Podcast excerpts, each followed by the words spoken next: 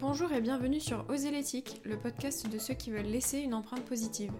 Mode éthique, écologie, entrepreneuriat engagé, slow life, respect des animaux, cheminons ensemble vers un quotidien plus éthique.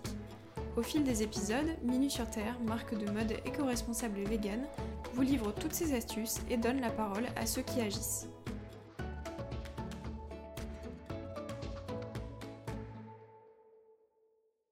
Bonjour à toutes et à tous. Oui, c'est pas la voix habituelle d'Emma, les plus habitués ont pu le remarquer.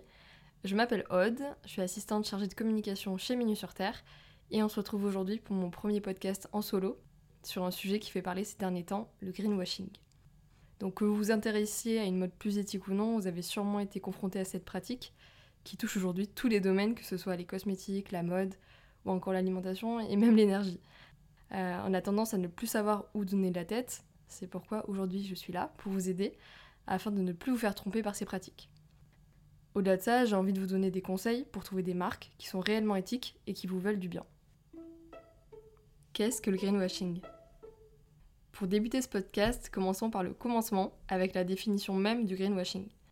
Donc selon l'ADEME, le greenwashing ou éco-blanchiment en français consiste pour une entreprise à orienter ses actions marketing et sa communication vers un positionnement écologique trompeur. Donc en quelques mots, c'est se donner une image éco-responsable contraire à la réalité de ses actions. Pour une entreprise, les objectifs sont divers et variés. Ça peut être pour améliorer son image de marque dans le but de vendre davantage, mais aussi surfer sur la vague d'une consommation plus responsable pour faire la différence ou au contraire s'aligner face aux concurrents. Par exemple, une entreprise qui pratique le greenwashing va utiliser la couleur verte ou une ambiance assez proche de la nature sur ses packaging ou encore dans sa communication. Elle va mettre en avant certains termes comme écologique ou naturel. D'ailleurs, le terme naturel est souvent retrouvé dans le domaine des cosmétiques. Ce sont des mots qui inspirent confiance dans l'esprit du consommateur, qui font penser que le produit est majoritairement naturel et qu'il est bon pour l'environnement, alors que c'est pas forcément le cas. Pourquoi est-il de plus en plus présent? C'est vrai que ces dernières années, les consommateurs sont de plus en plus intéressés par des produits ou par des marques d'ailleurs qui prennent en compte le côté éthique, que ce soit au niveau de l'environnement, des animaux ou des conditions de travail. Aujourd'hui, on parle greenwashing, donc on va se concentrer vraiment sur l'aspect écologique, mais c'est vrai que la prise de conscience du bien-être animal ou des conditions de travail est aussi à la hausse. Ce que je remarque, c'est qu'avec le développement des réseaux sociaux et l'accès à l'information, les préoccupations environnementales sont vraiment multipliées. Donc les consommateurs, ils sont au courant des pratiques des grandes marques de la fast fashion, chose qui n'était pas possible avant et qui limitait cette envie euh, d'agir pour la planète par manque d'information ou de sensibilisation, tout simplement. Et justement, face à cette montée de la cause environnementale dans l'esprit des gens, les entreprises, ont tout intérêt à agir pour répondre mieux à ces attentes. Ces dernières années, il y a différents concepts innovants qui sont développés pour limiter son impact sur l'environnement. Dans le monde des cosmétiques, ça peut se traduire euh, par une limitation de ses déchets, avec des cosmétiques solides, comme le propose la marque Pachamamai. Au niveau de la mode, chez Mini sur Terre, on porte une attention particulière au choix de nos matières. Par exemple, on réutilise les déchets de pommes et de raisins pour en créer une nouvelle matière résistante pour nos chaussures. Mais il existe plein d'autres initiatives et innovations et c'est vraiment génial de voir fleurir toutes ces idées qui font avancer pas à pas. En quoi le greenwashing est-il problématique? Mais du coup, revenons-en au greenwashing. Proposer des produits éco-responsables, ça devient un réel argument de vente de nos jours et ça, les marques l'ont bien compris. D'un côté, c'est positif car ça amène les marques à s'engager, à repenser leur mode de production, en plus, si certaines entreprises s'engagent, ça en amènera d'autres à le faire également. Donc ça peut créer un vrai cercle vertueux. Que ce soit pour des raisons éthiques ou pour une question d'image, si la valeur écologique des actions est réelle, elle reste bénéfique pour l'environnement. Dans ce cas-là, on parle d'arguments écologiques et pas vraiment de greenwashing. Il faut faire vraiment attention à ne pas confondre les deux termes. Le problème du greenwashing, justement, c'est de se servir de cette mode écologique pour promouvoir des produits qui sont très peu ou pas du tout dans une démarche éthique on sait que l'un des points essentiels dans une consommation responsable, c'est la transparence, et le greenwashing est complètement contraire à ce principe-là. Justement, l'augmentation du greenwashing, c'est à cause du tort aux marques qui sont vraiment éthiques. Celles qui veulent proposer un nouveau modèle dans l'industrie de la mode face aux géants de la fast fashion, qui consomment beaucoup trop de ressources. Parce qu'on l'oublie souvent, mais derrière un vêtement, il y a les matières premières, la fabrication, le transport, mais aussi la fin de vie du produit et encore plein d'autres étapes, et ça dépense beaucoup, beaucoup de ressources. Vous devez vous dire, ok, très bien, le greenwashing, c'est vraiment pas top, mais moi, à mon échelle, comment je le reconnais, comment je l'évite, qu'est-ce que je peux faire pour plus me faire avoir? C'est le moment où on en vient aux conseils et astuces pour identifier ce genre de pratiques trompeuses. Comment identifier les marques qui pratiquent le greenwashing? Je vais vous transmettre différents points à regarder attentivement. Donc tout d'abord, si la marque fait une promesse qui est vraiment disproportionnée dans son message, le produit a un intérêt écologique, mais ça ne le rend pas non plus bénéfique pour l'environnement. Le message oublie complètement cette précision et laisse croire à un intérêt écologique vraiment supérieur à la réalité. Aussi, si elle utilise des mots vagues, un vocabulaire qui est imprécis, des anglicismes comme green, conscious, sans aucune certification ou détails sur la composition, la fabrication, qui pourrait attester de son réel intérêt pour l'environnement, je pense que vous pouvez passer votre chemin.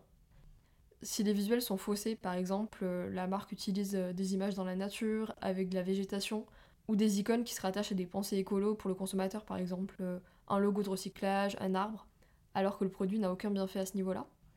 Si vous voyez un label qui ne vous rappelle rien, si une marque utilise une certification créée de toutes pièces sans contrôle d'un organisme compétent qui est indépendant, premièrement, elle est dans l'illégalité, et en plus de ça, ce qu'elle vous promet est complètement mensonger. Si vous remarquez un manque de preuves, il n'y a pas d'informations sur les matières, la fabrication ou encore les engagements sur le site, et la marque ne répond pas à vos multiples interrogations ou messages, ça sent le greenwashing. Si la marque communique l'intérêt éco-responsable comme exclusif alors que la loi française ou européenne oblige toutes les entreprises à l'adopter, il y a anguille sous roche. Prenons le cas des cosmétiques, depuis 2013, le fait d'être cruelty-free, donc euh, ce qui veut dire pas tester sur les animaux, c'est obligatoire pour les cosmétiques fabriqués dans l'Union européenne. Pourtant, il y a encore certaines marques qui l'utilisent comme un réel argument de vente. Si même en vous baladant sur le site vous ne trouvez pas une réponse, n'hésitez pas à poser vos questions directement au service client. Ils seront le plus à même de vous apporter des réponses sur leurs engagements et sur toute autre question que vous avez. Vous pouvez leur demander par exemple euh, les matières privilégiées, le lieu de fabrication de leurs produits, leurs engagements environnementaux, leurs certifications, mais aussi euh, leur choix en matière de packaging, ce qu'ils font pour des produits retournés, si vous obtenez une réponse qui est construite et détaillée, c'est un très bon signe. Une marque engagée sait qu'elle n'est pas parfaite et je pense qu'elle aura aucun mal à faire un aveu d'humilité en ce qui concerne ses limites à ce moment-là. Les 8 critères pour trouver une marque éthique. Heureusement, il existe des marques réellement éco-responsables. Je vais vous présenter 8 critères pour savoir si une marque l'est vraiment d'après mon expérience. Tout d'abord, elle vous propose des produits avec des matières qui sont éco-responsables, comme le lin, le chanvre, le coton bio pour des vêtements ou des matières recyclées. Elle vous incite également à une consommation responsable en vous proposant du contenu pour en apprendre plus sur le sujet, que ce soit à travers un blog, une newsletter ou tout autre moyen. Elle fait peu de promotions, ne participe pas aux soldes. Elle a tout simplement des prix justes qui sont expliqués euh, sur son site par exemple. Et elle veut pas faire de concessions dessus pour respecter euh, toutes les parties prenantes. La marque fabrique ses produits en France ou en Europe pour réduire son empreinte carbone. Elle possède des certifications reconnues comme GOTS, Ecotexan. Cependant, il faut garder en tête que les labellisations ont un coût. Une jeune marque peut être éthique sans posséder de label dès le début, donc c'est à prendre avec des pincettes. Aussi, une marque éco-responsable ne propose pas une nouvelle collection tous les deux semaines, ni 3000 euh, produits différents à chaque collection, ce qui paraît logique. Elle vous propose des produits qualitatifs et intemporels qui ont pour objectif de durer dans le temps et non pas quelques semaines ou quelques mois. Et enfin, elle propose une démarche qui est globale elle se soucie des différentes étapes comme l'envoi du colis, la fabrication ou encore la fin de vie des produits. Chez Minu sur Terre par exemple, tous nos colis sont sans plastique et nous avons notre propre plateforme de seconde main qui s'appelle l'Aurore sur Terre. Vous pouvez nous envoyer vos anciennes paires Minu sur Terre et elles seront revendues à prix doux et en échange vous aurez un bon d'achat pour vous faire plaisir. Des plateformes pour se former et s'informer. Peut-être que déchiffrer les marques éthiques c'est encore un peu compliqué dans votre esprit et c'est totalement normal. Pour vous aider à y voir plus clair, je vais vous donner quelques plateformes pour vous aider à faire des choix en adéquation avec vos valeurs dans votre quotidien. Tout d'abord, l'application mobile Clear Fashion. C'est l'outil clé en main pour lutter contre le greenwashing. Sur l'app, vous pouvez retrouver plus de 300 marques notées selon quatre thématiques, donc qui sont environnement, humain, santé et animaux, sur une notation sur 100. Vous pouvez également retrouver les avis des consommateurs et les marques elles-mêmes peuvent apporter des preuves de leurs engagements. C'est Clear Fashion qui s'occupe de vérifier la véracité des réponses, donc c'est vraiment un outil pratique pour se renseigner facilement. Vous avez aussi le média The Good Goods, qui est un média en ligne sur la mode et le lifestyle éco-responsable. Donc leur site est rempli d'informations sur la mode éthique, vous y retrouvez des vidéos, des podcasts, mais aussi des articles sur différentes thématiques pour vous former et vous informer. Vous pouvez aussi retrouver un annuaire éthique qui répertorie les marques selon différents critères, donc par exemple vegan, fabriqué en France, fabriqué en Europe. Et vous pouvez d'ailleurs retrouver Mini sur Terre dans cet annuaire. Justement, en parlant d'annuaire, Mademoiselle Coccinelle propose un super annuaire éthique également pour pouvoir découvrir les marques qui correspondent à vos critères personnels. Donc il y a différents filtres comme production en quantité limitée, vegan, matière recyclée, label. Et comme pour The Good Goods, vous pouvez retrouver Mini sur Terre dessus. Si vous préférez le format vidéo, la chaîne YouTube de Céline Diz No Good pourra vous satisfaire. Évidemment, tous les noms cités actuellement seront dans la description. Céline propose des décryptages de marques très complets pour savoir si elle pratique le greenwashing ou non. Personnellement, je la trouve particulièrement objective et bienveillante, elle apporte du contenu de qualité pour pouvoir agir en conscience à son tour. Vous pouvez aussi retrouver son interview sortie le mois dernier sur notre podcast Oser l'éthique. D'ailleurs, si vous aimez les podcasts, il y a Basilic Podcast qui est consacré à l'écologie. Vous pouvez retrouver chaque semaine une interview avec un invité sur la mode éthique, la consommation durable, la biodiversité et plein d'autres thématiques intéressantes. La personne qui anime les interviews s'appelle Jeanne Kless. Elle est super bienveillante et c'est un réel plaisir à écouter. D'ailleurs, si vous souhaitez en savoir plus sur Marie, la fondatrice de Mini sur Terre et son parcours entrepreneurial, vous pouvez retrouver un épisode d'interview qui date de novembre 2020 que je vous mettrai en description. Nos marques éthiques chouchoutes. J'aimerais maintenant vous présenter 5 marques qui placent l'éco-responsabilité dans leurs priorités. Tout d'abord, il y a Oli Lingerie, qui est une marque de lingerie éco-responsable en coton bio certifié GOTS et en dentelle recyclée. Donc toutes les teintures sont labellisées Ecotech 100, ce qui garantit qu'elles ne sont pas nocives pour l'environnement.